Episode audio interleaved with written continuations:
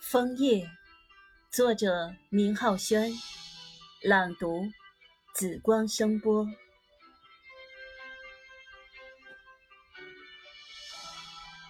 枫叶还是枫叶，红红的，一片一片，四周都是，悄悄地绽放，无声无息的。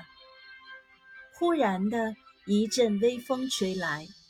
枫叶像一个个小铃铛，发出清脆的铃声，天女散花似的落在地上。我随手捡起一片刚刚飘落的枫叶，感觉有一丝无奈。枫叶原本是枫树的一部分，而季节的交替却无情地把它们分开。虽然彼此都很舍不得，枫叶，而你是独一无二的，谁能理解你的心情？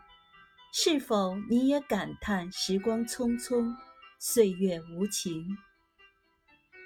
你也想永远红红火火，风采依旧？如果把落叶当成是一种牵挂，只是风吹过来时。声音很沙哑，秋风染红了秋天的枫叶，你却用它醉了我的心扉。